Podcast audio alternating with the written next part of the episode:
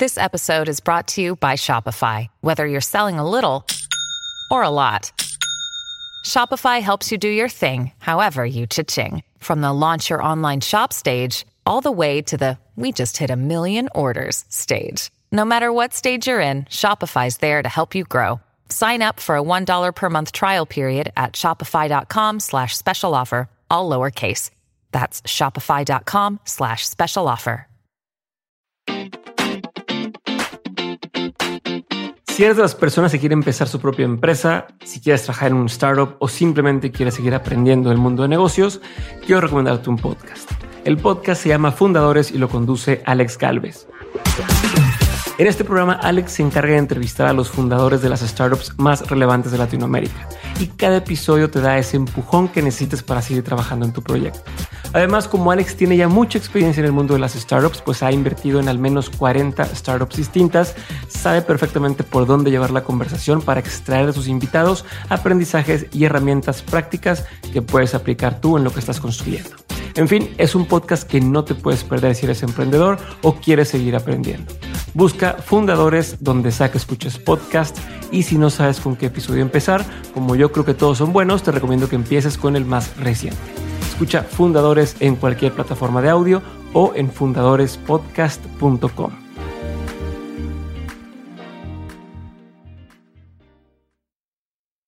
Bienvenidos a este nuevo episodio de Dementes. Mi nombre es Diego Barrazas y como ya lo saben, mi chamba es encontrar a la gente que está desafiando el status quo, a estos locos, estos inadaptados que están cambiando las reglas en México y en el mundo y que con su ejemplo nos inspiran y nos ayudan nosotros mismos a poder querer generar este cambio en México. Hablando de locos, el día de hoy les presento una plática que tuve con un tipazo. Él se llama Juan del Cerro él es el promotor por excelencia de todo el tema de emprendimiento social en México. Está convencido de que este modelo de trabajo tiene increíble potencial para resolver las grandes problemáticas sociales que tiene nuestro país y en general que existen en el mundo. Él actualmente es fundador de Disruptivo TV.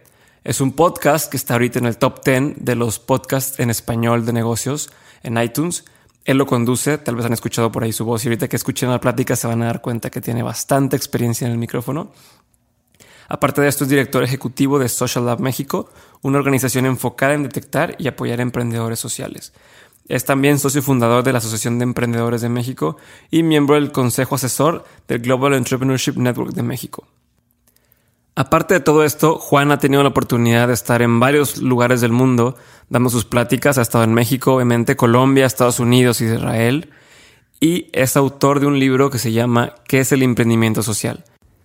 Y si lo quieren leer, quédense a la mitad de esta entrevista y les tengo una sorpresita ahí para ustedes.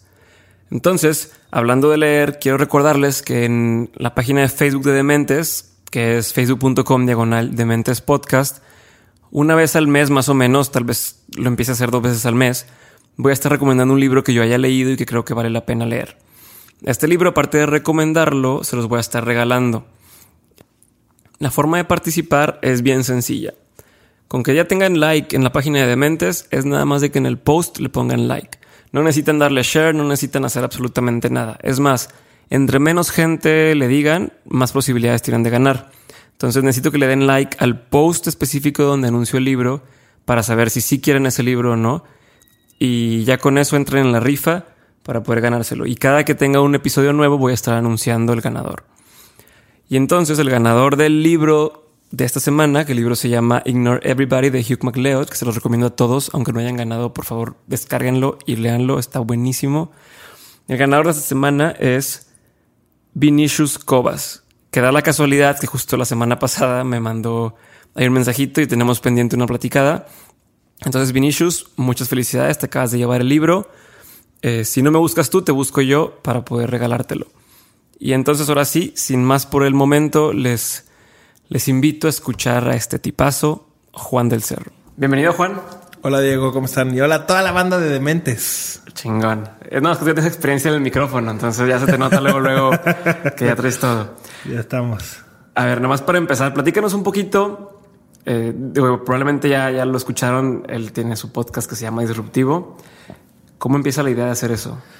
En realidad es una idea. Yo tiendo a contar historias muy largas. ¿Y siempre empezó como un podcast o era otra cosa? No, en realidad sí. Eh, curiosamente, yo, mira, Disruptivo es como la historia. Yo quería aprender más de emprendimiento social y me di cuenta que no había nada en español, ¿no? No había historias de emprendedores sociales en español.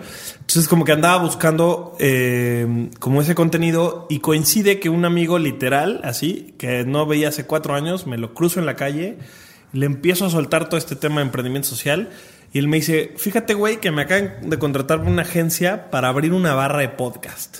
Y tengo chance de, proponerles los podcasts que yo quiera, hagamos un podcast de emprendimiento social. Así, al pedo, en la calle, en una esquina en Mazarik, en Polanco. Eh, y de ahí surgió la idea. Empezamos como a pelotear, nos tomó un rato. Eh, em, me, contactaron con, otra persona que, que, se llama Israel Arcos, con quien empezamos, le dimos forma y sin que tuviéramos la aspiración de hacer un medio de comunicación ni que tuviéramos la aspiración de nada, simplemente con las ganas de aprender más sobre emprendimiento social y contar también historias de emprendedores sociales mexicanos o, bueno, historias en español, eh, empezamos, empezamos a darle hace en un mayo de 2014. Ya, ya, va, ya, va, ya va, ya va. años.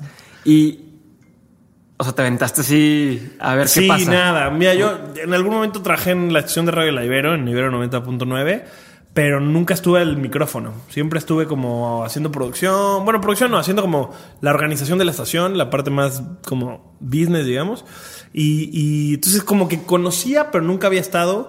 Luego fui vocero de Techo, eh, organización que dirigí un rato. Entonces ahí como que más bien agarré experiencia. Y empezamos, Y la ventaja de las entrevistas es que el, si tú no sabes nada, no hay pedo. Pues preguntas. Porque preguntas. Entonces, eh, eh, como que fue un proceso muy natural y pues poco a poco vas aprendiendo también. Está chingón.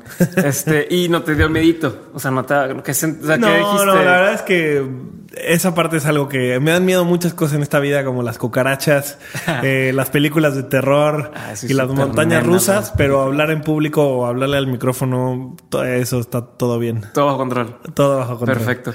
Y ahorita justo dijiste, digo, nomás para empezar, dijiste, eh, tenía esta idea y se la conté a, a mi compa, ¿no? Y de ahí salió esta oportunidad. Y entonces ya ves como hay mucha gente que está entre, oye, comparto mi idea, no la comparto, este, te digo, pero me firmas un eh, non-disclosure agreement. ¿Qué opinas de compartir las ideas? Pues mira, yo tengo dos, eh, tengo una empresa que tiene varias, varios proyectos. Uno de ellos es Disruptivo, que es el medio con, con, el que empezamos con el podcast. Y dentro de esa misma empresa hay otro proyecto que se llama Social Lab, que es una incubadora.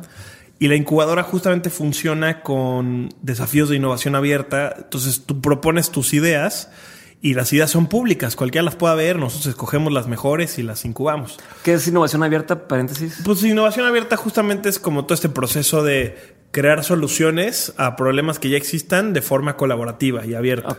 A lo que nos referimos nosotros es justamente eso, tú vas a proponer tus ideas y, y ¿cómo se llama? Y todo el mundo las va a poder ver. Y a lo que voy con toda este, esta explicación es, mucha gente como que nos escribe, es que yo quiero participar en el desafío, pero es que, ¿qué tal si me roban mi idea porque la gente la va a ver? Miren, la verdad es que si alguien te puede robar tu idea de una descripción de mil caracteres, o sea, o estabas teniendo un muy mal día, ¿no?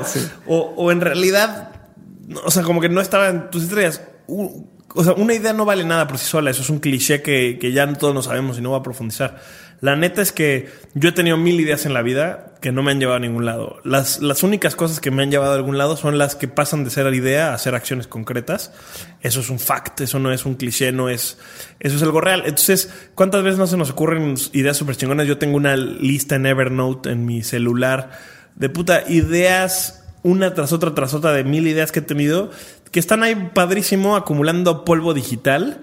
Eh, y que si no las ejecuto y que si no le digo a alguien de mi equipo que me ayude a hacerlas o si no se me ocurre compartirlas a algún amigo, no van a pasar. Entonces, eh, como que lo, como que una idea guardada en una bóveda no sirve de nada. Para que me creas, aquí tengo mi lista de 103, 103 ideas de negocios aquí que traigo. O sea, ahorita van 103. Yo tengo... Y que... casi se van acumulando yo uso Wonderlist, no Evernote, pero así. Pero están, y, todos tenemos un cajón de Mónica lleno de ideas, ¿no? Así como, como lleno de ideas desordenadas. Yo, por ejemplo, en, mi, en mi Evernote escribí un libro hace un año y medio. Que ahorita quiero que hablemos también. Que ahorita platicamos. Y este, y entonces, pues, como que de ahí se me ocurrió la idea de que, puta, pues, o me di cuenta que podía escribir libros. Entonces, pues de repente se me ocurren cosas, o estoy leyendo un libro y digo, eso está chingón, pero no hay nada de México sobre esto, ¿por qué no hacemos? Y literal tengo una lista de libros que quiero escribir en la vida y están súper chingones. Y son 6, 7, 8, 9 Nadie los ha leído y están escritos, pues están súper chingones. Y que me dijeron, oye, pues es que si se lo cuentas a alguien, eh, te lo puede robar. Pues sí, güey, pero ahí donde están ahorita no van a impactarle a nadie y nadie los va a leer. Si se los cuento a alguien y ese alguien quizá me dice, oye, pues yo tengo una idea similar, lo quiero escribir, o de plano me la roba, o me dice, ¿sabes qué? Escribámoslo juntos, quizás se vuelve realidad. O sea, como que tiene mucho más oportunidad de ser realidad algo que compartes a algo que te quedas para ti solito. Y nadie ha hecho solo las cosas nunca. Y tampoco como que no, como que es muy ego, me parece que es muy egocéntrico decir que mi idea es tan buena que alguien me la va a robar. No somos tan listos. No, o sea, como que no somos tan chingones como creemos. Es el primero que se te ocurrió. Y probablemente esa idea se le, se le ha ocurrido a mil otras personas. Es como que bajémonos de ese caballito, eh, como que de ese gran stand en el que nos creemos que estamos y, y aceptemos que quizás nuestras ideas no son tan buenas y que si se las compartimos a otra gente pueden probablemente mejorar en lugar de que sean robadas y alguien me las aplique, ¿no? O sea, eh, entonces yo soy un gran creyente en el tema como de la apertura, de, de compartir y demás. Así que bueno, eso de que las ideas hay que protegerlas, me parece el peor error. De acuerdo, a mí hace poquito me pasó, yo empecé una aplicación que se llama Happy People y cuando empecé a platicar a mis papás y típico, ¿no? Ah, no, pues está súper bien, pero paténtala o, o regístrala y no la, no la cuentes y empiezan con ese miedito, ¿no? Total, yo en, en, un curso se lo platiqué a unos compañeros de ahí que acaba de conocer, pero me está tan buena espina y como que está en el mismo canal. Ajá los platico y me dicen, ah, pues nosotros resulta que somos, este, tenemos una empresa que desarrolla ese tipo de cosas. Este, se llaman Random Interactive. Los cuates buenísimos y tienen empresa aquí en México y tienen una en, Panamá y tienen algo en Silicon Valley y demás. Y me dicen, no, nosotros te lo hacemos, nos vamos a michas. Y entonces regreso y yo, yo, sin pensarlo en ese momento dije, va, va. vamos a michas llegas a tu casa y típico, ¿no? Oye, pero ¿cómo? Si y, y, la mitad, ¿y por qué no tú tuviste la idea? Le digo, la verdad es que prefiero tener el 50% de algo, algo real. que 100% de nada. ¿Sabes, ¿Sabes qué pasa? Que, ¿Y por qué muchas de estas cosas a veces nos parecen como muy contraintuitivas? Porque a mí una de las cosas... A mí una de las cosas que verdaderamente me, me entusiasman o me enamoran del, del emprendimiento, de lo que estamos viviendo ahora en temas de emprendimiento, es que sí de verdad me parece que estamos rompiendo muchos paradigmas de la forma en la que pensamos del de, trabajo, en la forma en la que pensamos del impacto social, en la forma que pensamos de los negocios, de la forma en la que pensamos el mundo. O sea, y este rompimiento de paradigmas se dice muy a la ligera, pero de verdad significa que estamos encontrando formas distintas de hacer las cosas y estamos planteando, y eso genera broncas. O sea, puta, ¿Cuándo, a nuestros papás se les hubiera ocurrido, ¿no? O, a generaciones anteriores se les hubiera ocurrido que ir compartiendo tu idea de negocios por todo el mundo. Bueno, o sea, los de Coca-Cola, hay dos personas que en el mundo que tienen la fórmula de Coca-Cola. Bueno, ese es el mito al menos, ¿no? Entonces, eh, o sea, como que es imposible. En cambio, hoy en día Tesla abre sus códigos y abre sus algoritmos al mundo. Y entonces todo el mundo ya puede usar la tecnología de Tesla porque son open source, cabrón. O sea, verdaderamente estamos el otro rompiendo... tú lo compartiste, pero vi que un post que decía cómo hacer este uno de los power banks de Tesla desde tu casa eh, con X cantidad. Entonces, ¿y eso mató a Tesla? O sea, por supuesto que no. Es, es, o sea, probablemente lo, lo, lo empoderó más, ¿no? Como empresa. Entonces, de verdad que el, emprendimiento está cambiando muchos paradigmas y ese es uno de ellos. El, la apertura, el compartir, el ser parte de estas comunidades es una forma completamente nueva y diferente de, hacer negocios que de verdad nos está empujando a mi gusto cada vez más lejos. Perfecto. Y eh, hablando ahora sí un poquito de, de tu otro negocio de Social Lab, no sé si le llamas negocio o, de entrada, este, y si es negocio o, todavía no. En eso andamos. ¿Cómo nace eso y, primero empezó disruptivo y de ahí se te ocurrió hacer eh, Social Lab o cómo funciona? Sí. Son, en, realidad fueron procesos paralelos. Eh, empecé, yo quería, yo sabía, después de trabajar muchos años en, fundaciones y estar súper clavado y, y enamorado del tema del impacto social, me di cuenta que el formato de, fundación no era para mí. Tiene muchas ventajas, pero también muchas desventajas. Y entonces, como en esta búsqueda encontré el tema de emprendimiento social, me pregunto cómo, cómo diablos voy a entrar a esto. Eh, en este como proceso de aprendizaje me empiezo disruptivo y al mismo tiempo pues encuentro la oportunidad de traerme Social Lab a México. Social Lab es una, es una organización que se crea en Chile hace ya varios años eh, empieza a crecer orgánicamente en América Latina y, resulta que la gente que la empezó pues son conocidos míos de cuando trabajaba yo en Techo, porque también Social Lab y Techo ahí tienen una relación, son, son hermanos. Y entonces me, me propone que me traiga Social Lab yo acá. Estaba perfecto porque yo estaba buscando una oportunidad de chamba. Esto era una mezcla entre una chamba y un emprendimiento, porque pues al final del día eh, iba a ser parte de una organización más grande, pero pues estaba empezando yo por mi, por mi cuenta. Entonces fue, fue un experimento muy interesante. Eh, empecé finales del 2014. Entonces como que 2014 lo empecé sin nada, queriendo saber más de emprendimiento social, literal. Sin chamba, buscando en LinkedIn, puta, a bolsas de trabajo. Ajá, o sea, como que sin, sin una idea. Lo único que sabía era que quería entrarle y saber más de emprendimiento social. Y acabé 2014, pues ya, ya abriéndole a las puertas de Social Lab en México y con un podcast. Este, dos años después. ¿Fue al mismo tiempo? Sí, fueron. Supongo que Disruptivo empezó, el primer episodio empezó en mayo y Social Lab formalmente empezamos en noviembre. Pero desde de mayo a noviembre estuvimos como en charlas. Entonces los dos empezaron muy parecidos. ¿no? ¿Y, ¿Y por qué lo social? O sea, ¿por qué no cualquier otro tipo de empresa? O sea, ¿por qué, qué hay detrás de eso que te mueve tanto? Pues mira, yo en realidad cuando entré a la carrera no tenía, no, o sea, para nada tenía como una inclinación a lo social. De hecho, quería hacer cine. Este, en una época pre Alfonso Cuarón y pre Iñárritu no era tan fácil que a un mexicano le dijeran, vas, hijo, a cine. Eh, y, creo que ni ahorita es tan fácil. Claro, digo, es muy, más fácil, pero sigue siendo difícil, ¿no? Este. Pero entonces, bueno, pues estaba estudiando y me invitaron un día, a un fin de semana, a construir con techo. Es una organización de, muchos voluntarios eh, en toda América Latina. Aquí si es techo, piensan en el albur y no puedo, no puedo concentrarme. no, este es, este es techo así te echando México es lo único que, te echamos. Eh, no, y, mira, la verdad es que fue una experiencia como muy transformadora para mí. Yo me fui a construir este fin de semana sin saber, no tenía ni idea lo que iba, no conocía a nadie. Iba como un poco ahí medio con cuidado. Mis amigos, por supuesto, que no quisieron ir. Es que ni en pedo vamos a ir a construir, o sea, vamos a dedicarle un fin de semana a ir a construir casas. O sea, como que en realidad mucho más importantes que hacer como ir normal, de y demás, yo creo que es muy normal para alguien de que tiene 21 años no creo que tenía 21 o 20 por ahí.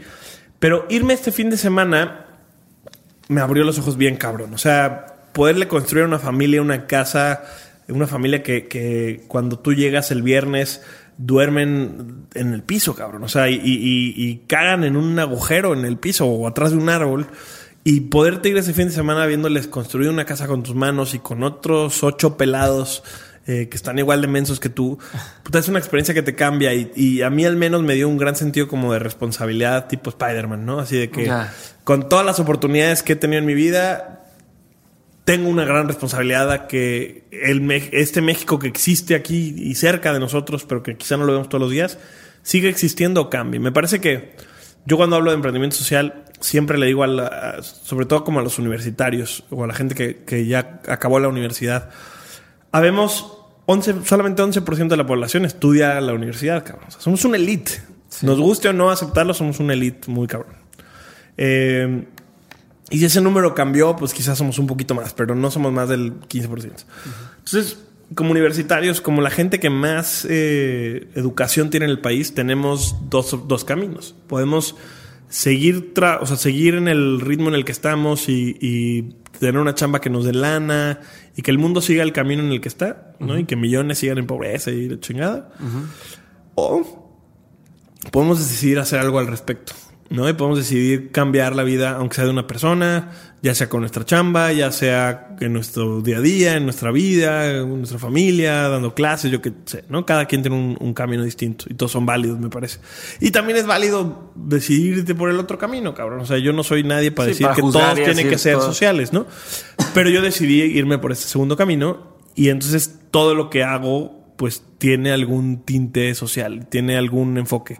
Eh, y entonces el emprendimiento social, que es a lo que me dedico básicamente, es el, es el nicho a lo, que, a lo que me enfoco, pues es una muy sana combinación entre impacto social, pero desde una perspectiva de negocio, en lugar desde una perspectiva filantrópica o de caridad. Que sea sostenible. Que, que... sea sostenible, que sea escalable, que le pueda llegar a más personas, que el mismo emprendedor pueda vivir bien y no tenga que tener toda la vida un salario de fundación limitado, ¿no? Eh, con innovación, con una como visión más joven. O sea, entonces como que, como que para mí fue una, una fórmula súper positiva. Y me imagino que es mucho más difícil que un emprendimiento normal. Pues es una buena pregunta. No sé, yo creo que todos los emprendimientos son súper cabrones. O sea, empezar algo desde cero, pensando en emprendimiento no como en un negocio más tradicional, ¿no? O sea, abrir un restaurante no es nada fácil. De hecho, yo tengo con unos amigos unos restaurantes también. ¿Y se llaman? se llaman, claro, por supuesto. Eh, se llaman Bon Crep. Son de crepas, ahí están. Ahorita estamos en el F nomás. Y es una chinga. O sea, es una chinga abrir un restaurante, tiene mil pedos. Pero digamos que hay un modelo del cual te puedes basar. Hay un chingo de restaurantes en el mundo. Eh, o abrir una tintorería. Sí, hay cosas que puedas ver de aquí, de aquí meto esto, de aquí meto esto. Abrir un... Eh, lanzar un emprendimiento para llevar agua potable a comunidades en condiciones de pobreza donde no hay drenaje, güey. Puta, no hay nada. O sea, tienes que inventar desde cero. Pero también hay... También la parte tech, ¿no? Que quizá no es tan social. Y abrir una app para que tú puedas hacer préstamos eh, de dinero entre amigos sin pasar por un banco, también está súper cabrón, porque no hay nada. Entonces, y no hay leyes y no, tienes que averiguar todo. Entonces, como que yo te diría que, hacer un emprendimiento social no es, no es más difícil que un emprendimiento normal, es tan difícil como un emprendimiento normal. Lo que sí es más complejo es que tienes que lograr balancear las utilidades con el impacto, que ese es siempre como el gran dilema. Eh, que, por ejemplo, para alguien que es emprendedor social, le es súper lógico y lo entiende perfecto. Pero para veces los inversionistas y así les cuesta trabajo. ¿Cómo vas a sacrificar varo por impacto, cabrón? Pero pues al final el día es lo que hace o deshace a un emprendedor social, ¿no? Perfecto. Y ahorita que dijiste lo de mm, la familia a la que le hiciste la casa y demás, ¿has vuelto a tener contacto con ellos? ¿Cambió en algo su vida? Si es que Fíjate que, que me ha tocado con varias familias a las que le construimos en techo, pues seguíamos trabajando en esas comunidades. Entonces me tocó volver dos, tres años después, eh, ya salí de techo hace casi, pues ya casi cuatro años, tres años y medio. Y desde entonces no he vuelto, pero en el mismo proceso de techo sí, sí volví. Y esta señora a la que le construimos la primera vez eh, se llama Juana y tenía dos niños. Y fui, fui como tres, cuatro años después.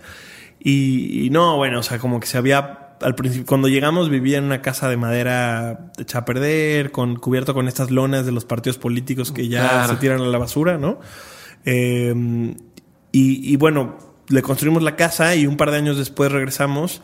Y el marido que llevaba que llevaba años fuera y que ya no sabíamos nada de él y que creíamos que pues ya se había ido, pues regresó de Estados Unidos y con dinero, entonces se construyeron ya una casa también como un anexo, entonces ya tenían un espacio más grande, formal, fijo, el terreno ya estaba mucho más arreglado, los niños habían cambiado un montón, entonces y, de alguna manera eso empezó y se, y se motivó por la casa que construimos. Entonces, por supuesto que, no es culpa del techo, es, es 100% esfuerzo de, Juana y de su marido y de su familia.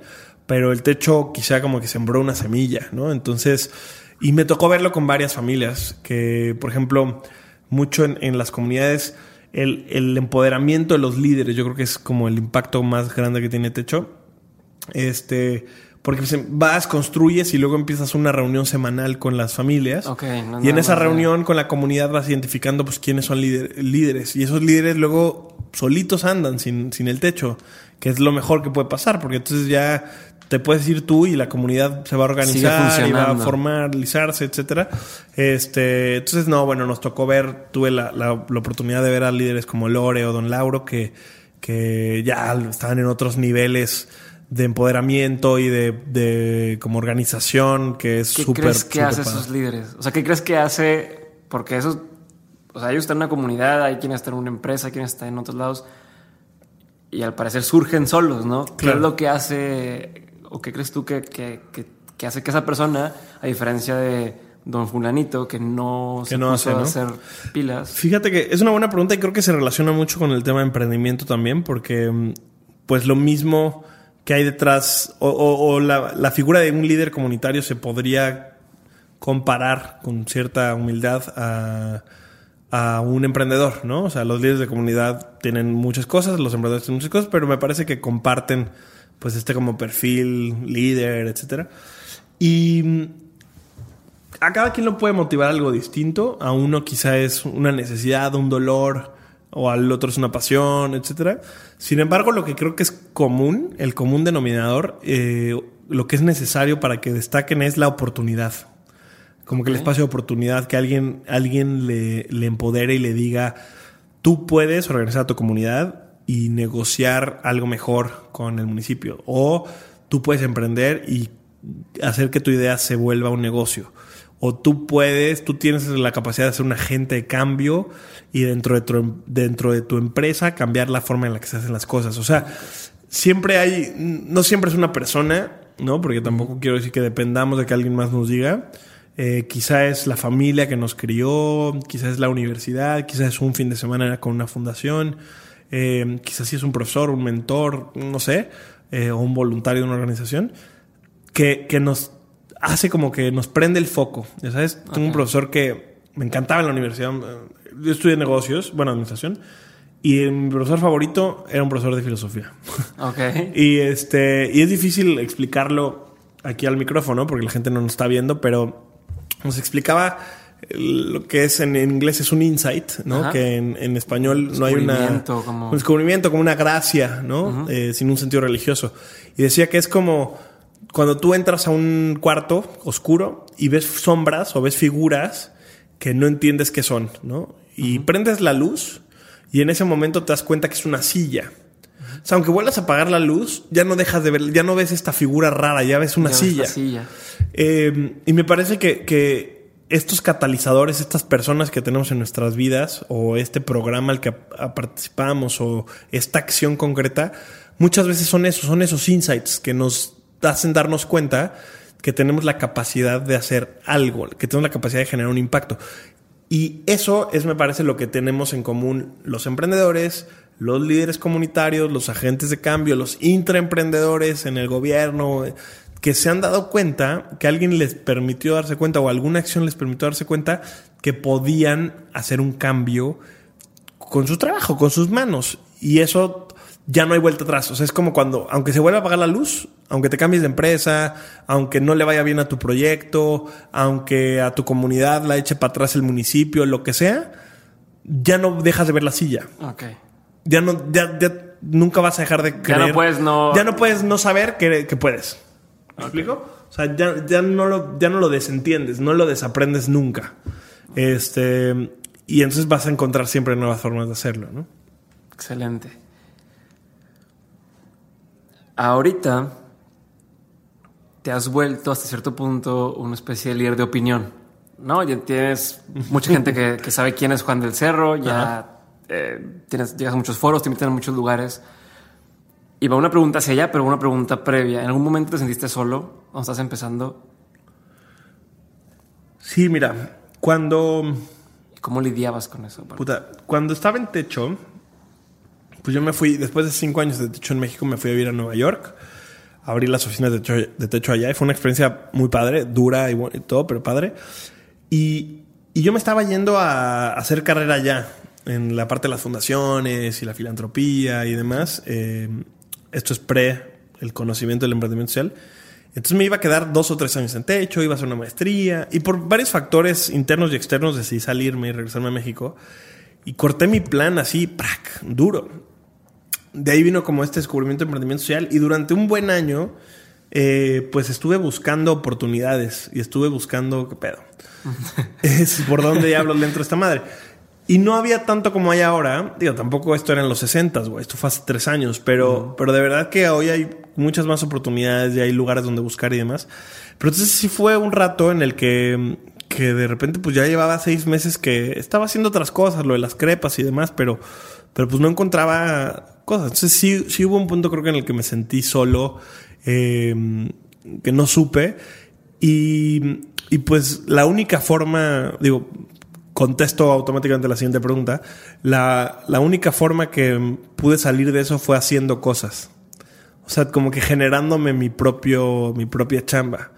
Eh, disruptivo fue eso. O sea, disruptivo al, final del día lo podríamos ver un poco desde la necesidad mía de, de, por ejemplo, me pasaba que llegaba a los eventos de emprendimiento porque quería eh, meterme al tema y me presentaba pues como Juan del Cerro así nomás. Y pues es difícil hacer networking tú como persona, sin, uh -huh. sin, ser parte de una organización o tener un proyecto, porque, pues, ¿por qué le va a interesar quién son hoy a este güey, no? Uh -huh.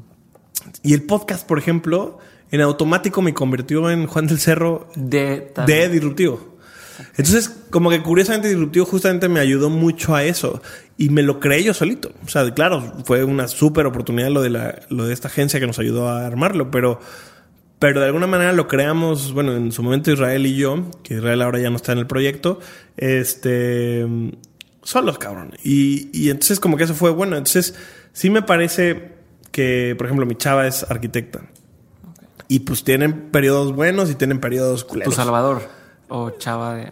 No. no, mi novia, la que le mando un enorme beso, que probablemente no va a escuchar este podcast porque ya ha oído todas las entrevistas y ya se lo sabe de memoria.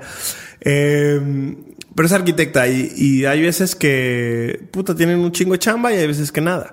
Entonces, ¿cómo sales de esos huecos? ¿Cómo sale? A veces es sentirte solo, a veces es sentirte que no, que no te está yendo bien. Pues es buscar, le digo, es que hay que crearse la chamba. O sea, de hecho ella, el otro día vi que posteó un, un libro ¿no? que se compró que va algo así como de créate tu propio trabajo, cabrón. Y es eso, güey. Aplica concursos, este, vea eventos, ofrécele trabajo gratis a alguien si es necesario, ¿no? O sea, como que métete de voluntario. Yo me fui, por ejemplo, hay un evento muy importante que se llama el FLEA. Uh -huh. eh, de hecho, es ahora la próxima semana. Y la primera vez que fui al FLEA, fui de voluntario. Así dije, oigan, yo me pago mi boleto, todo, quiero ser staff. Porque me hacía más sentido ser staff que estar ahí de cerote, ¿no? O sea, como que viendo nomás. Entonces, pues así es la única forma como de salir de esos baches, me parece. Y, y digo, no sé si te pasa a ti que cuando entre más ocupado estás, o sea, y más supuesto, te ocupas, es donde empieza así todo el mundo hace cuenta que, oye, y esto y lo otro, y yo, yo también quiero participar contigo y ayúdame.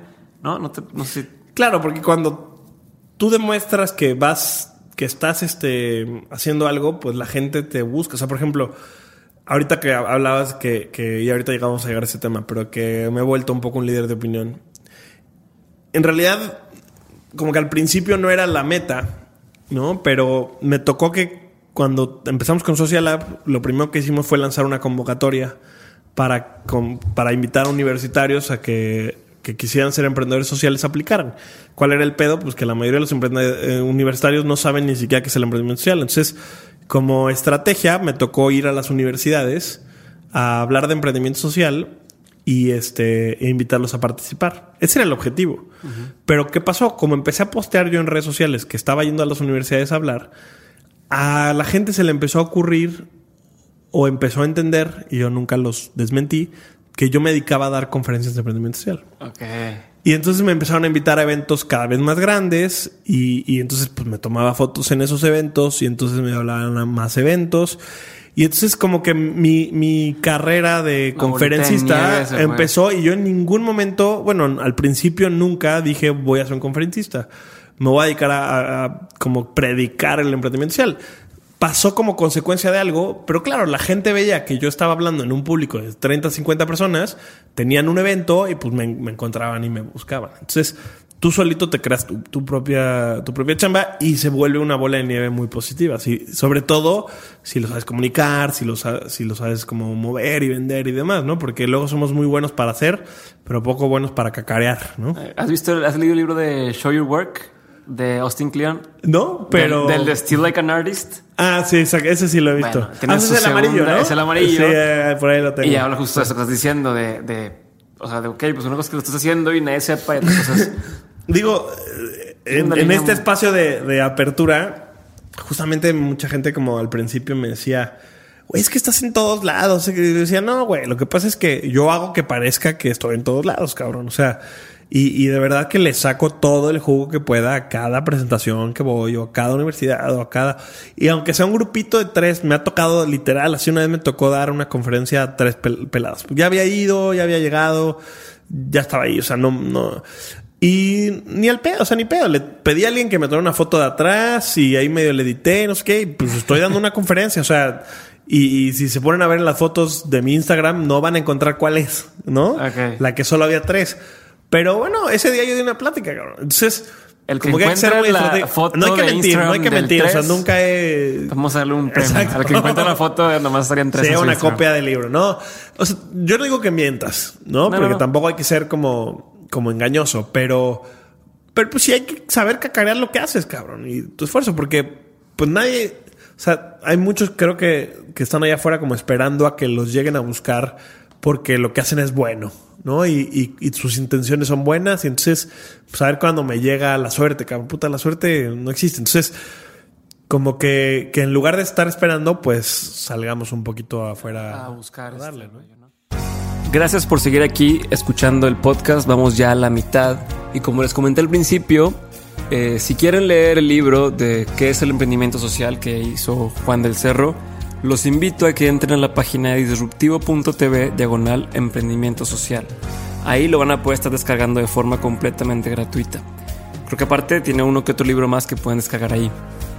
Aparte de esto, les recuerdo o les anuncio el libro que vamos a estar rifando para esta siguiente ocasión y es The War of Art, el arte de la guerra, o más bien la guerra del arte, la ando cagando. La guerra del arte, The War of Art, de Steven Pressfield.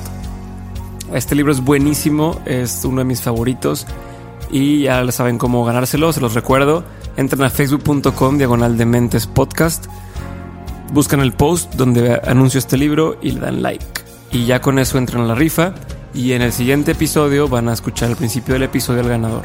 Entonces, pues espero sigan disfrutando de la entrevista y nos vemos al final. Y, entonces ahora sí, tal vez esto conteste un poco eh, la pregunta que te quería hacer a lo mejor no al 100%, que es cómo le haces para que te empiecen a invitar a todos lados. O sea, cómo le haces justo para que de pronto pasar de un podcast que tiene cero de audiencia, empieza, a tener bastantita más audiencia.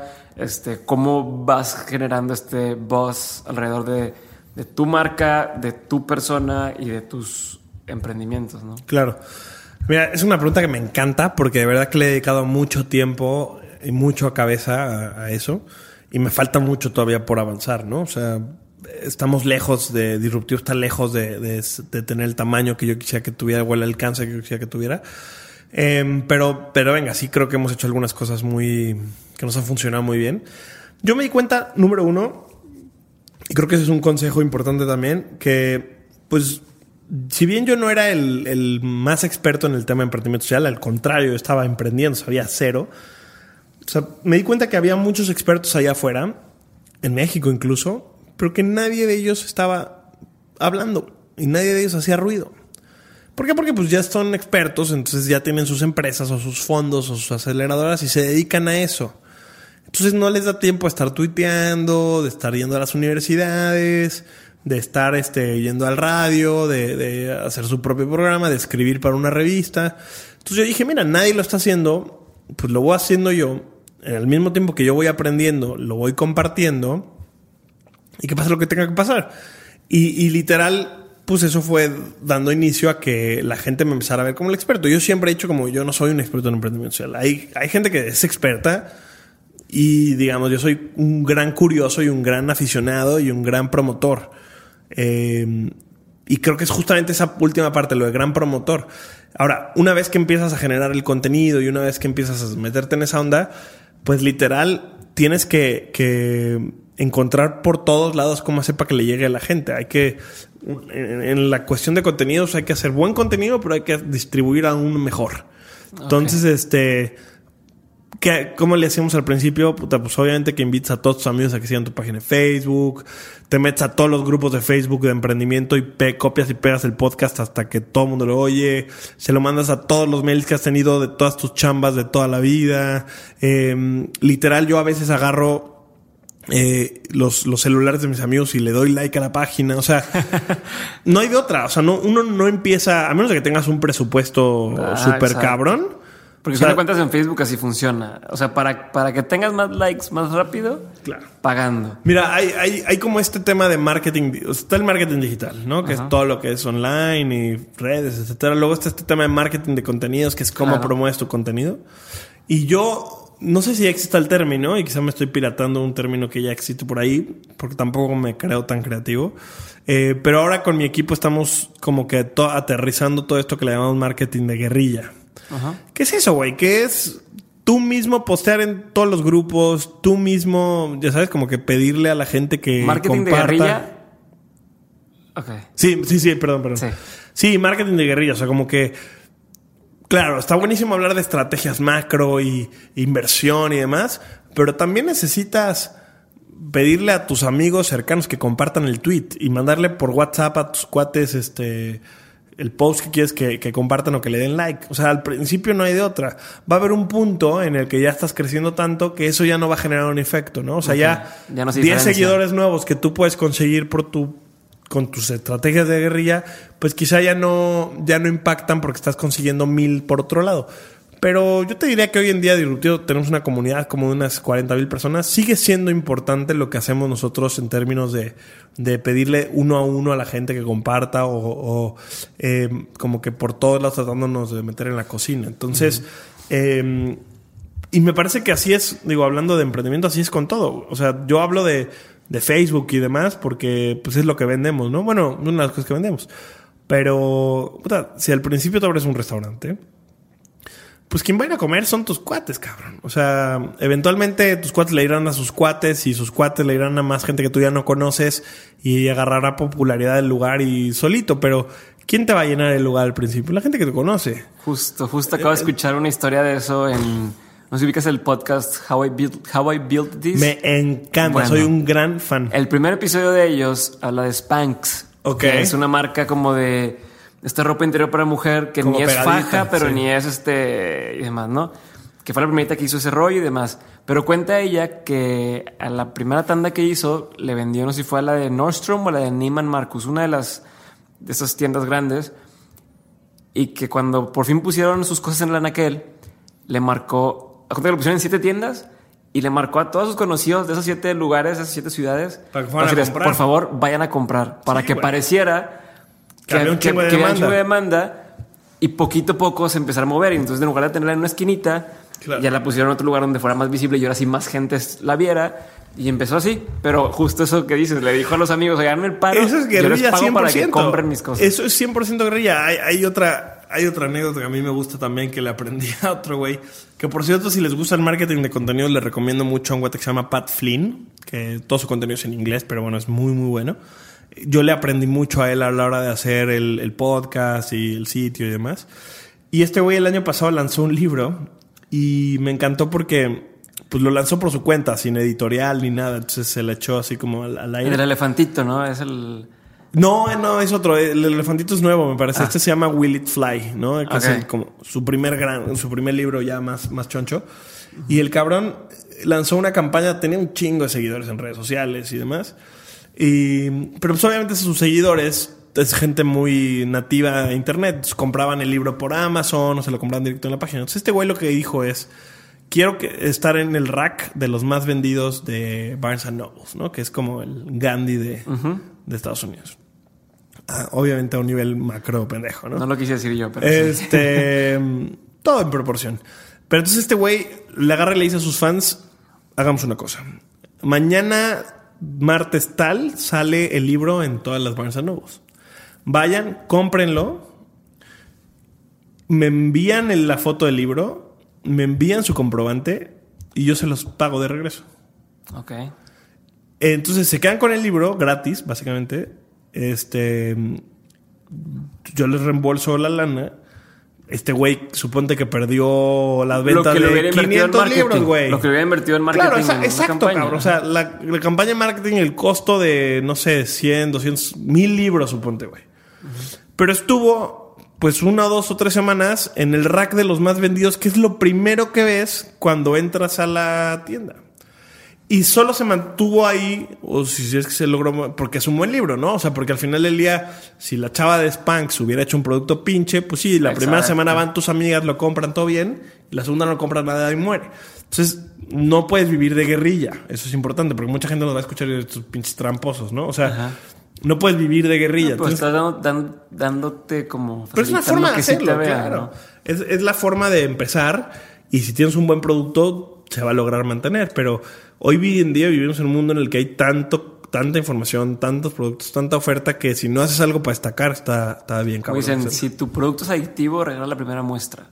Entonces, no, es tratar de hacer que esa primera muestra llegue al, a la gente. A la gente, ¿no? Que a veces nunca. imagínate qué pinche, que nos pasa a muchos, invertirle un chingo de tiempo, un chingo de ganas, de lana a, a un producto, a un podcast o a un servicio y que nadie lo pele.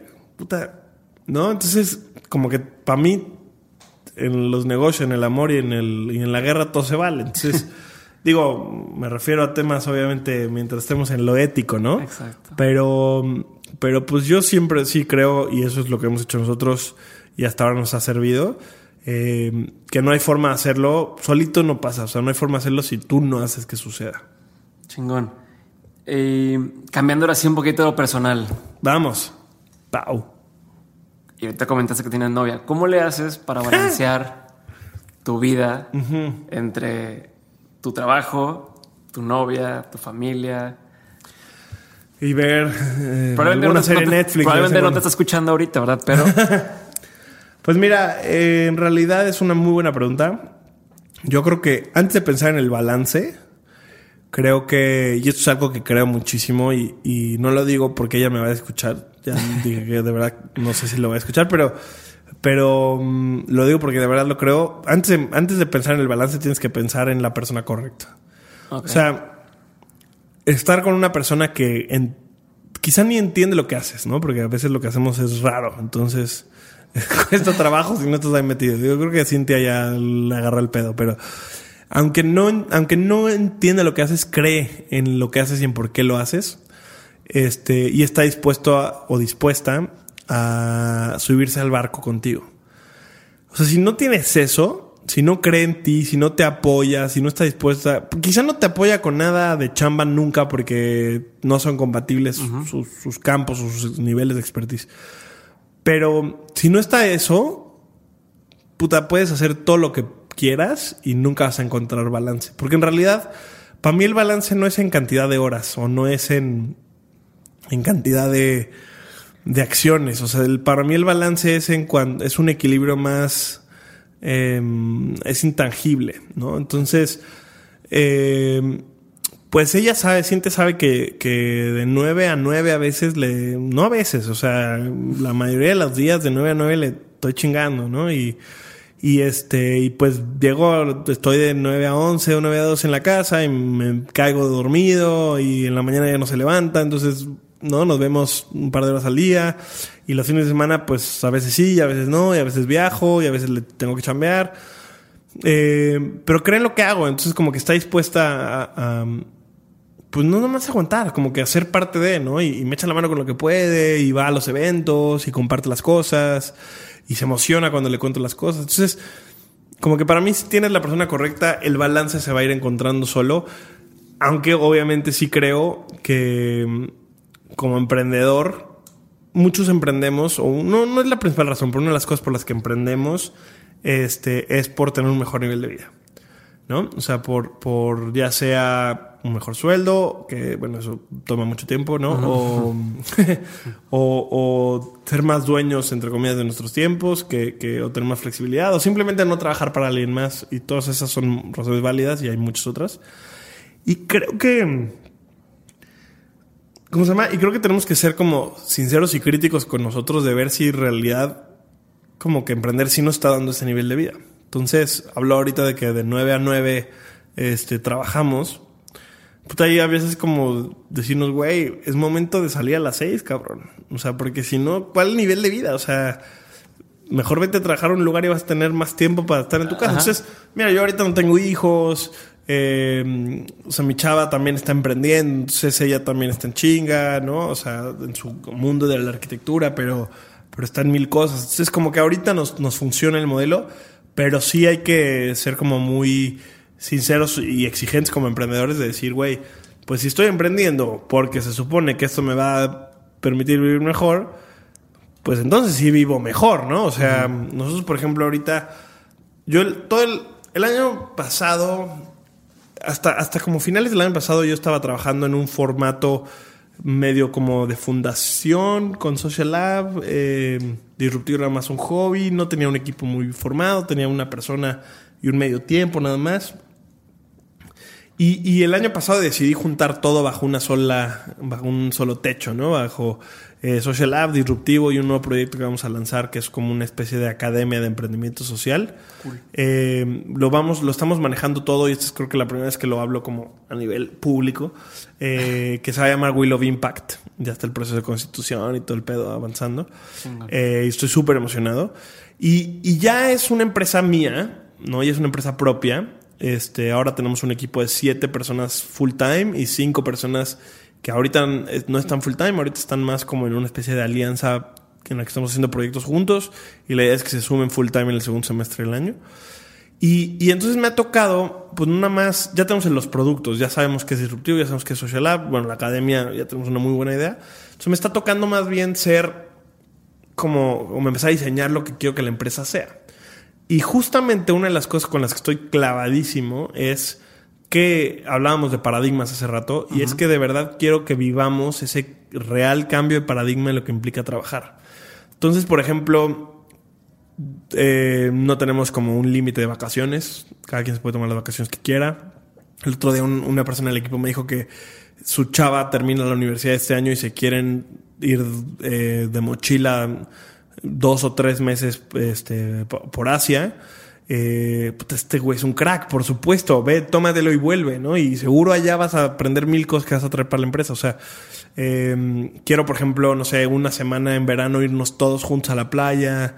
Eh, ahora, por ejemplo, estuve en Chile y le aprendí al equipo de Social Lab en Chile que ellos en el verano, en la época del verano, que es ahora enero y febrero, no trabajan los viernes al pedo, así, no trabajan los viernes, se acabó. o sea, ni viernes chilango, nada. no mames, o sea, en México somos el país, un lado OCDE, que más días trabaja al año. No mames, o sea, es como que de Llega un punto en que te haces güey. O sea, no puedes trabajar tanto. Exacto. Entonces, yo diría, somos el país que más horas de oficina tiene, no el que más trabaja. Entonces, hay un punto en el que, claro que como emprendedor los primeros años son una putiza y tienes que estar a veces hasta 12 horas, pero hay un punto, y creo que nosotros estamos en ese punto ahorita, en el que poco a poco te tienes que ir dando cuenta y tienes que ir buscando construirte este balance y construirte estos espacios.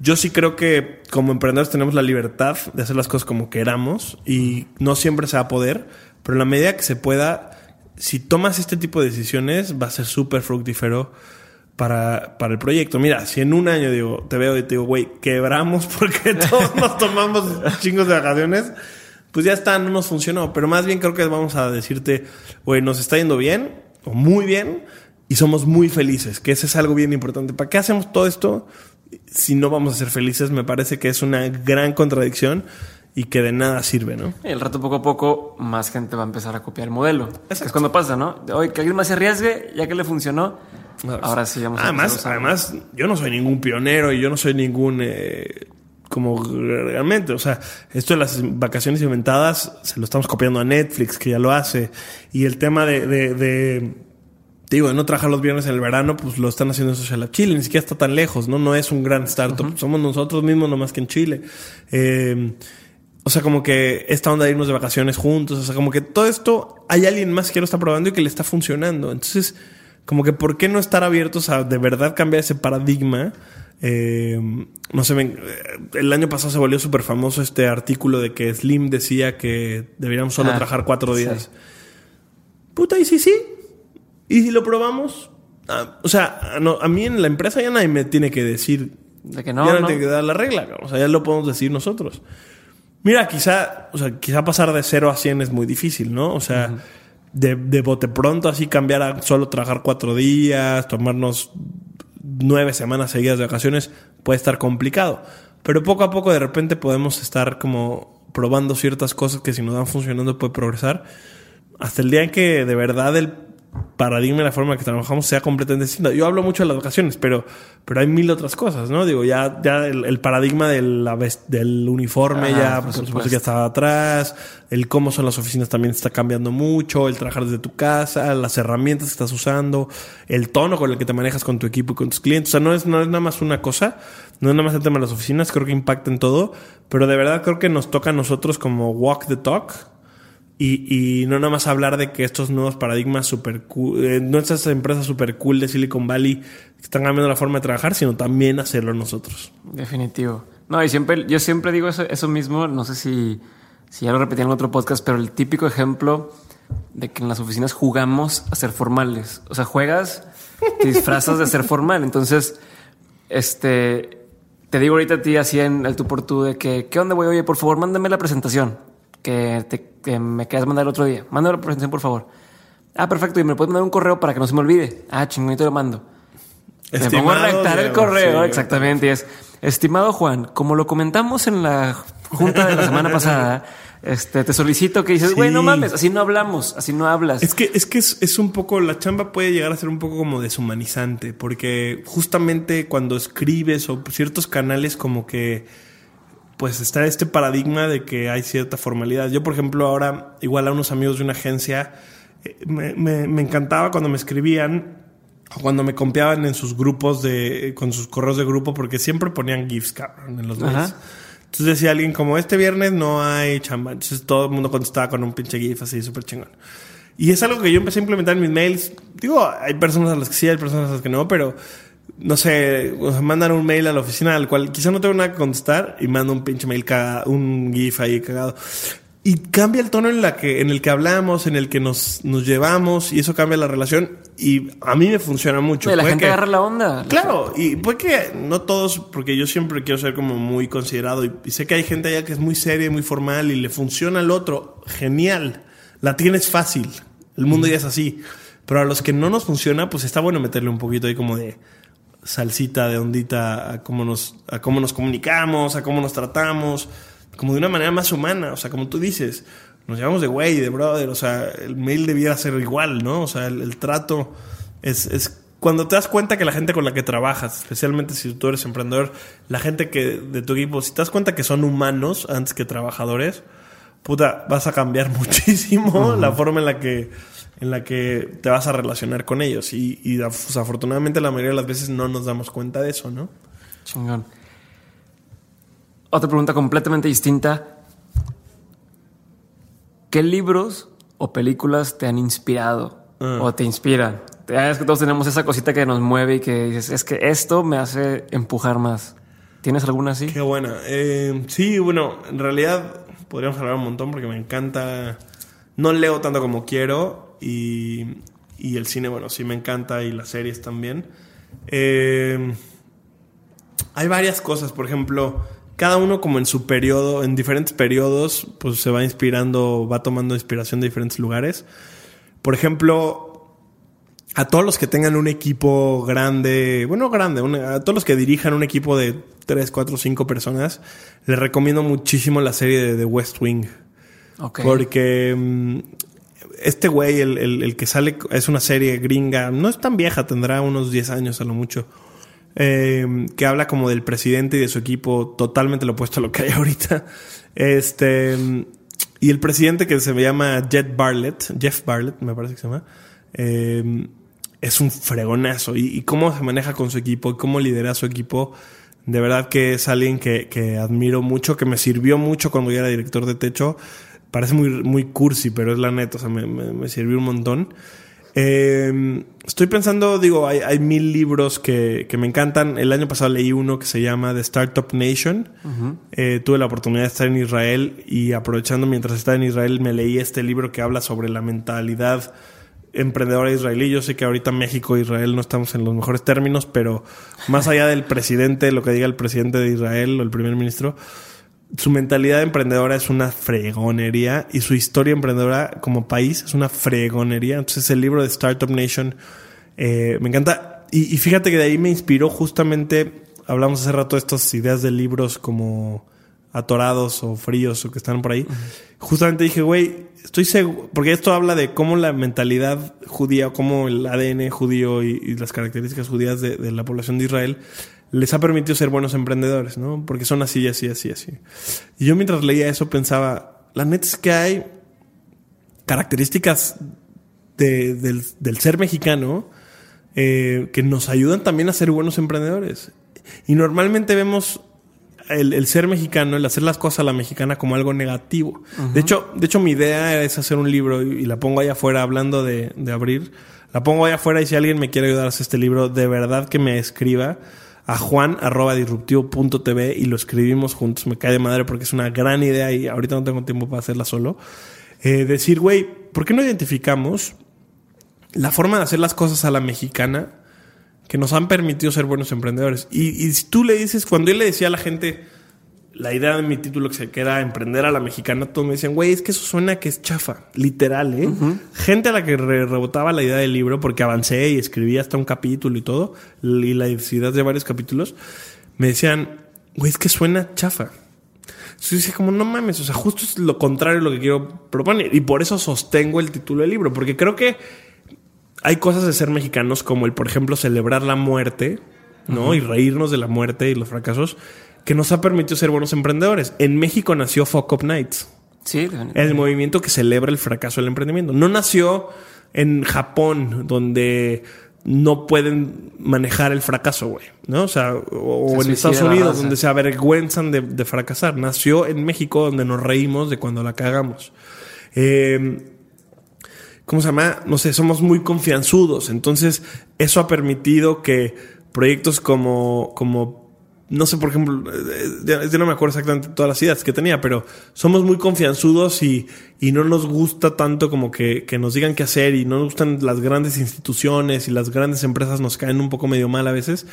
Eso permite que empresas como Play Business, ¿no? que es una empresa, funcione, porque pues en lugar de yo pedirle varo a un banco, pues le pido a otros amigos que inviertan en mi proyecto. Somos muy cuates, ¿no? Entonces, como que hay varias, varias características de ser mexicano, ya no sé ni por qué estoy hablando de esto, pero hay varias características de ser mexicano que nos hacen buenos emprendedores. Entonces, digo, ah, ya estaba hablando del, libro, que me inspira. Entonces, de verdad que Startup Nation me inspiró mucho y digo, ya para cerrar lo de Startup Nation porque me fui muy lejos. Eh, es un libro, o sea, como que aprender la forma, eh, la, cómo las características de ser israelí, de ser judío, le han permitido al pueblo de Israel ser un buen emprendedor, me puso a pensar, bueno, ¿qué cosas de mi cultura me permiten ser buen emprendedor? Y, y si te pones a pensarlo, hay cosas que son súper, súper interesantes. Mira, esa es una, eso es una serie, ese es un libro. Eh, me estoy quedando en blanco porque de verdad hay muchas otras cosas que, que, he leído últimamente que me, que me encantan y que me han inspirado un montón. Pero bueno, creo que ahorita esas dos ya les di como bastante carnita para, Excelente. para empezar. Sí, y de hecho no creo que se me pase. Voy a hacer un paréntesis aquí entre las últimas preguntas rápidas. Me quedan dos preguntas más, pero antes, platícame un poquito del libro que ya tienes. Tienes dos libros, ¿no? Ya. Tenemos, pues tengo yo, Juan, personalmente un libro. Eh, tenemos un libro que es colectivo y yo estoy trabajando ahorita en uno más que, ahorita les cuento. Mira, el primero es, se llama, que fue con el que empecé, se llama ¿Qué es el emprendimiento social? Es un libro que salió primero en versión electrónica gratuita, que de hecho todavía sigue. Está en disruptivo.tv, diagonal emprendimiento social. Eh, lo pueden descargar, es un libro muy sencillo, es un libro como de 60 páginas, con dibujitos y todo, entonces está fácil de leer. Eh, que te explica de, cero qué es el emprendimiento social. O sea, si no tienes idea, es the way to go. Es el primer paso que puedes dar. Te vas a dar, me parece, una, una muy buena idea. Ahora ya está la versión física, que todavía no les puedo vender porque todavía estamos como terminando los detalles, pero espero que ya esté en Gandhi, en Amazon, en todos lados eh, pronto. Espero que durante este semestre quede eso listo. Eh, y esa pues sí va a ser pagada, por supuesto, pero pues es una versión más coleccionable, es una edición limitada, etcétera, ¿no? Luego, en conjunto con otra, en conjunto, ese no fue tanto de mi autoría, sino que más bien fue una colaboración entre mi equipo, el equipo de, Disruptivo y Social Lab, con una organización que se llama SBX. que son mucho más expertos que nosotros en temas de inversión y de financiamiento. Eh, hicimos un segundo libro, eh, igual electrónico y gratuito, que se llaman Cómo fondear mi emprendimiento. Y este libro responde un poco a este feeling de que cuando estás empezando, todo el mundo quiere inversión, cabrón. ¿No? O sea, todo el mundo quiere fotos para emprender. Todo el mundo cree que necesita eh, inversión o todo el mundo cree que necesita un gran capital para emprender y la respuesta o lo más obvio es que no, que puedes hacer algo con, con muy poco varo. Eh, y aquí en este libro ponemos nueve formas en las que puedes conseguir lana para emprender desde te explicamos cómo pedirle a tu familia, ¿no? El famoso Friends and Family, hasta en qué momento deberías acercarte a un inversionista. Para que se den, digo, esta es una anécdota que justamente escuché ayer en el podcast que, está súper recomendado, el de How I Build This, en la entrevista que le hacen al de Airbnb. Eh, pero es un poco para que se den la idea de lo que hablamos en el libro.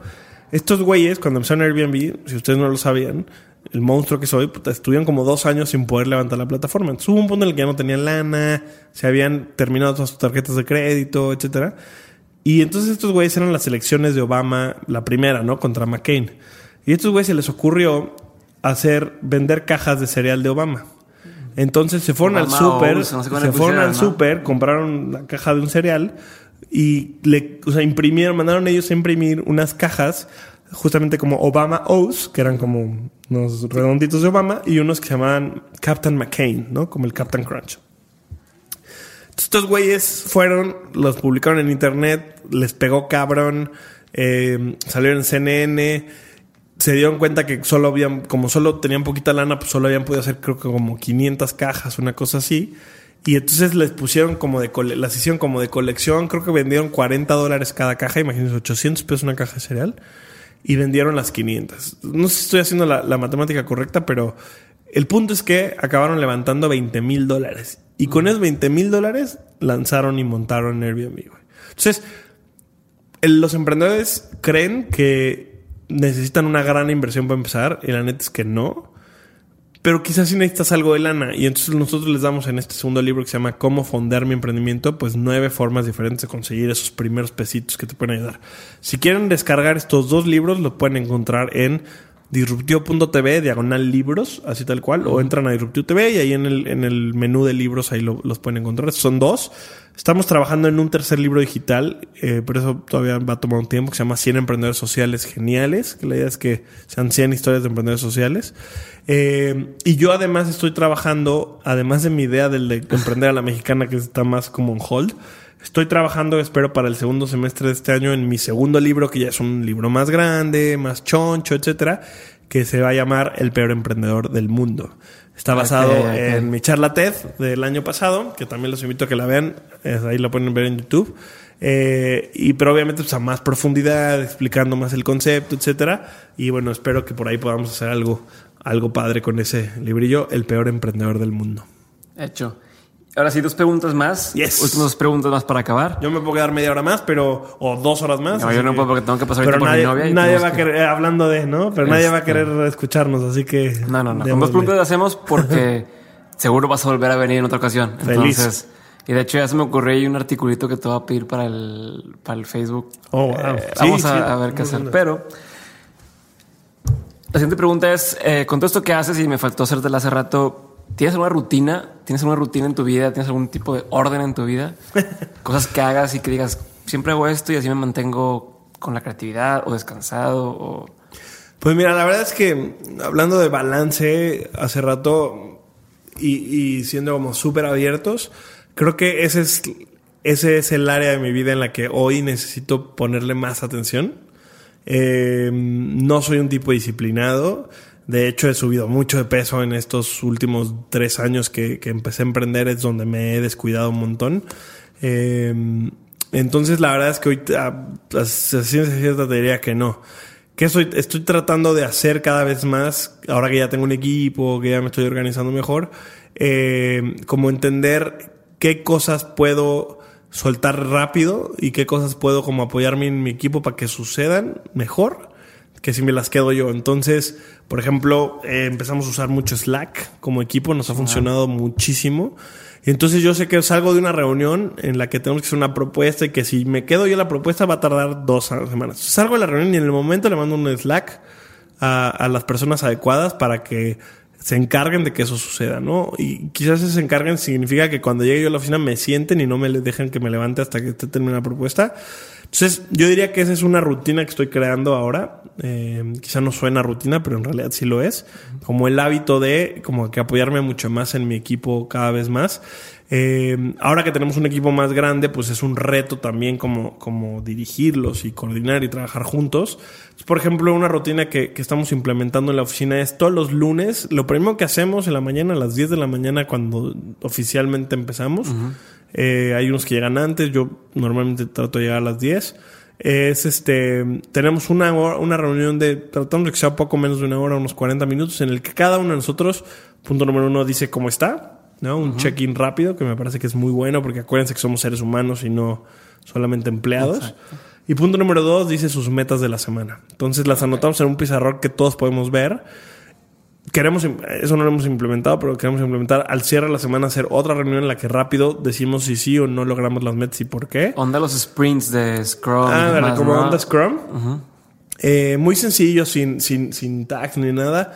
Ahora, una persona de mi equipo muy, eh, ¿cómo se llama? Bueno, dos chavas del equipo, este, muy propositivas y muy proactivas quieren mudar ese pizarrón a Trello. A Trello, ajá, eh, Para que justo tengamos como un modelito un poco más organizado, pero ya tenerlo en el pizarrón, ya, porque hay momentos en la semana en el que de repente estás como que, puta, tuve cinco reuniones hoy, tengo una hora, ¿qué me dedico? Y, salen mil cosas y el mail está que se que quema, ¿no? Pero volteas el pizarrón y ya te pusiste cuatro metas en la semana, entonces te ayuda a enfocarte un montón. Y si al final de la semana no checaste todas esas metas, una de dos, o te salieron cosas muy chingonas o en realidad estás usando más tu tiempo. Entonces, este, pues esa es como la rutina que estamos implementando más. Pero sí, definitivamente para mí este año es un año en el que o me pongo las pilas a nivel personal y a nivel como rutina de meditación y que, me, o sea, medito y, usualmente voy al gimnasio, pero últimamente sí como que he descuidado muchísimo eso. Entonces, es el año en el que o me pongo esas pilas o me carga el chahuistle. Así que en esos andamos. Esperamos que no te cargue. ¿Sabes, Perdón, como agregando. Eh, ¿Sabes una rutina que creo que tengo que, que me sirve y me gusta mucho? Trato de, de, usar todos los espacios muertos, por ejemplo, cuando estoy en el coche, evidentemente no eh, manejan, bueno, aunque también manejando se puede, o en el avión, o en la fila de algo, no sé qué, escucho eh, un podcast o escucho un audiolibro de lo que, de algo que quiero aprender en el momento. Justo estoy pensando cómo abordar ese tema desde una columna. No sé si la palabra correcta es como obsesionarte ¿no? Obsesionarse porque de verdad como que, por ejemplo, este mes quiero aprender sobre cómo hacer una campaña de mailing exitosa. Entonces me descargo cuatro o cinco podcasts, eh, un ebook o algo así. Y, y, sobre todo en audio, porque es un formato muy, como muy padre, muy fácil de consumir. Exacto, puedes manejar, o puedes estar en el Uber, o puedes estar en una fila, etcétera. Este, y entonces como consumo, tengo la rutina de consumir mucho contenido de cosas que quiero aprender. Este, porque la neta es que emprendiendo, llegar, bueno, al menos yo, llegar en la noche y leer una hora a veces me es imposible. Entonces, como que así me ha permitido consumir mucho contenido. Te quedas dormido solo. O sea, aunque quieras, de repente. hay días que no acabas ni un párrafo y ya te cabeceaste. Entonces, ya sabes que mejor dejarlo y es momento de dormir. Pero, pero esta rutinita de encontrar estos huequitos y escuchar y consumir contenido me ha ayudado a aprender mucho. Excelente. Y última pregunta pero no la menos importante. Yeah. Si el día de mañana, o más si en 80 años dejas de existir, seguro esta pregunta la escuchado porque no me lo estoy inventando yo. Okay. Dejas de existir y los libros que hiciste, este, el podcast, todo desaparece. No hay rastro de, de Juan del Cerro. ¿Qué son las únicas tres verdades que les dirías a tus hijos? O sea, ¿qué tres cosas dijera, si nada más existe, quédense con estas tres cosas de aprendizajes en la vida. No, nunca había escuchado la, pregunta, me parece súper buena. Me da miedo como... Regarla. No, me da miedo, claro, contestarla en chinga porque siento que en cuanto terminemos y colguemos... Así que, no, ¿por qué no dije esto? Eh, pero les diría, uno, que es decisión de cada uno de nosotros que el mundo siga como está ahorita o que el mundo cambie. Y entonces que, que decidan, ¿no? Eh, dos, que todos los seres humanos a nuestro alrededor. A ver, ¿cómo lo puedo plantear mejor? Eh, dos. ¿Puedo como volver a empezar? Sí, sí, sí, sí, O bueno, no le edites no, checas este blooper y... ¡pip! Uno, que... O sea, que se den cuenta que ellos tienen la decisión de o dejar que el mundo siga como está ahorita o cambiarlo. Es la decisión de cada uno de nosotros. Dos, que traten todo el tiempo de ser empáticos con los demás. O sea, que todo el mundo está viviendo un momento, un reto o su propio como, como camino y a veces es difícil, ¿no? Esto, por ejemplo, me pasa mucho. Eh, me doy cuenta a veces que cuánta, con cuánta gente interactúas al día, gente que quizá te sirve en un restaurante o te lleva en el Uber o te lo que sea y, gente que ni saludamos, gente que ni volteamos a ver a los ojos, que ni le agradecemos, ni, ni le preguntamos cómo está. ¿Cuántas veces al, no sé, al, un mesero le preguntarán en el día a los clientes cómo está, cabrón? ¿no? Entonces... Y sinceramente, ¿no? Porque a veces es, bueno, ¿cómo está? Muy bien tú. Y ya, y, y vale madre que respondes, cabrón. ¿no? Entonces, que, seamos empáticos con todo el mundo. Y esa empatía va desde lo más básico, de preguntarle cómo está alguien que te está atendiendo, hasta darte cuenta que si de verdad eres empático, no puedes o sea, como que no puedes vivir tranquilo pensando que hay alguien que está haciendo caca en un agujero en la tierra. O sea, me parece que esa empatía va desde lo más básico y te puede llevar muy lejos como persona.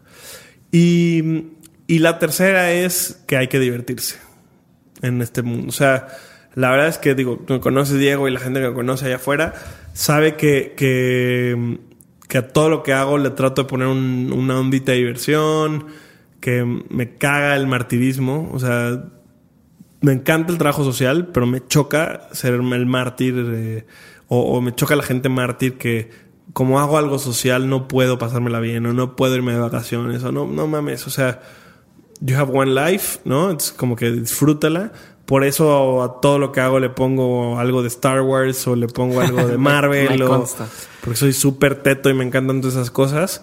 Eh, podemos hacer cosas increíbles, pero si no nos divertimos en el camino, no sirve de nada. Entonces, uno, que la decisión de cambiar el mundo es de cada uno de nosotros. Dos, que hay que ser empáticos con todas las personas que están allá afuera porque todos están viviendo eh, pues su propio camino y y ya, digamos, y lo que hacemos nosotros los impacta. Y tres, que hay que divertirnos haciendo lo que hacemos. Chingón. Pues con eso lo dejamos, Juan. Me parece. No siquiera nada más compartirnos dónde te encuentra la gente, cómo te buscan en, redes sociales y demás. Of course. Pues miren, mi, mi chamba es hacer que sea muy fácil encontrarme. En general, eh, en general me parece que en todas las redes sociales, Facebook, Twitter, Instagram, Google Plus, que la verdad nunca actualizo, pero bueno, si alguien de Google me está oyendo, eh, LinkedIn y todo. Bueno, LinkedIn no, pero en todas las demás redes me encuentran como arroba el Cerro Juan. Del Cerro Juan. Del Cerro Juan, eh, porque maldita sea, hay un cabrón en Miami que se llama Juan del Cerro también. Y él tiene el arroba Juan del Cerro, hijo de la fregada. no, no, es un tipo que parece ser chido, entonces está bien.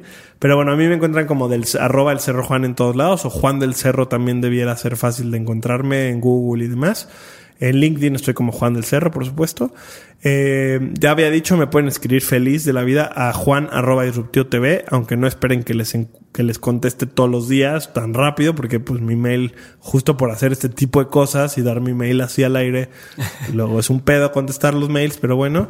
Y por supuesto que sigan el trabajo que hacemos de Will of Impact en arroba TV, igual Facebook, Twitter y todos lados, arroba socialabmx y eh, pues la academia todavía no tiene como sus redes oficiales. Actualmente estamos colaborando mucho con ESMEX, que es un proyecto muy padre en Guadalajara y, estamos ahí como trabajando con ellos. Y los pueden conocer en arroba ESMEX oficial. ESMEX es Emprendimiento Social México para que les echen un ojo a lo que están haciendo. Excelente, Juan. Power Punch. Pues entonces así cerramos. Me parece muy bien.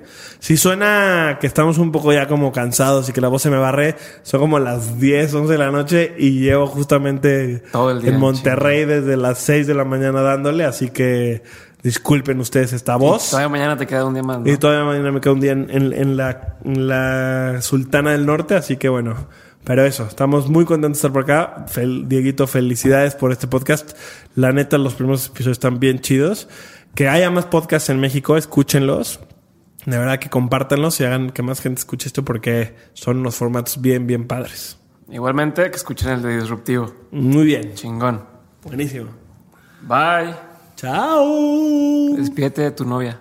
Ah, adiós, Cintia. Adiós, amor. que perdió escuché lo último. Y adiós, Kira. Es mi perrito salticha. y, que, la fuerza los acompañe. Bye. Amigos, eh, muchas gracias por haber escuchado este episodio. Espero les haya gustado mi plática con Juan del Cerro. Si así fue y está en su corazón, pudieran dejarme un rating y un comentario en iTunes, se los agradecería muchísimo. Así es como la gente se entera de lo que estamos haciendo y que la gente empiece a escuchar más este podcast. Aparte de esto, les pido por favor que entren a facebook.com diagonal de mentes podcast y me dejen sus comentarios, me manden por inbox qué opinan del programa, qué debería cambiar, si debo hablar un poco más lento, a quién debemos entrevistar. Y, eso es de lo más importante, ¿eh? por favor, díganme quién vale la pena entrevistar, eh, díganme cómo contactarme con él, porque me encantaría seguir teniendo gente muy chingona en el programa. Aparte de esto, les recuerdo, el siguiente libro que vamos a estar rifando es The War of Art de Steven Pressfield. Entonces entren nada más allá a Facebook, den like al post y entran automáticamente en la rifa. Por si se les ofrece, les dejo mi Twitter que es arroba Diego Barrazas y el Twitter de Dementes que es arroba Dementes Podcast. Eh, voy a estar contestando por ahí muchas cosas. Últimamente me he estado metiendo más, entonces si agarra vuelo el, el Twitter de Dementes voy a estar contestando por ahí. Si no, ya saben que en mi Twitter personal eh, lo voy a estar siempre contestando. Y si llegaron hasta esta parte del episodio, así como en las películas de superhéroes, quiero adelantarles que en el siguiente podcast vamos a tener a Dani Granata. Dani Granata es un, Dani Granata es un chingón de la publicidad y si no lo conocen, vayan googleándolo, empápense un poquito de él porque vale mucho la pena todo lo que está haciendo y lo que dice. Ahorita anda metido en el tema del futurismo, que no es nada fumado, sino es algo bastante aplicable a todos nuestros negocios. Entonces va a estar muy buena la plática con él. Entonces los invito a que se queden, eh, o más bien a que se queden al pendiente del siguiente episodio. Y pues nada, muchas gracias por habernos escuchado. Yo soy Diego Barrazas y esto es Dementes. Okay, round two. Name something that's not boring. Laundry? Ooh, a book club. Computer solitaire, huh? Ah, oh, sorry, we were looking for Chumba Casino. That's right. ChumbaCasino.com has over 100 casino style games. Join today and play for free for your chance to redeem some serious prizes. ChumbaCasino.com. No purchase necessary. Full prohibited by law. 18 plus terms and conditions apply. See website for details.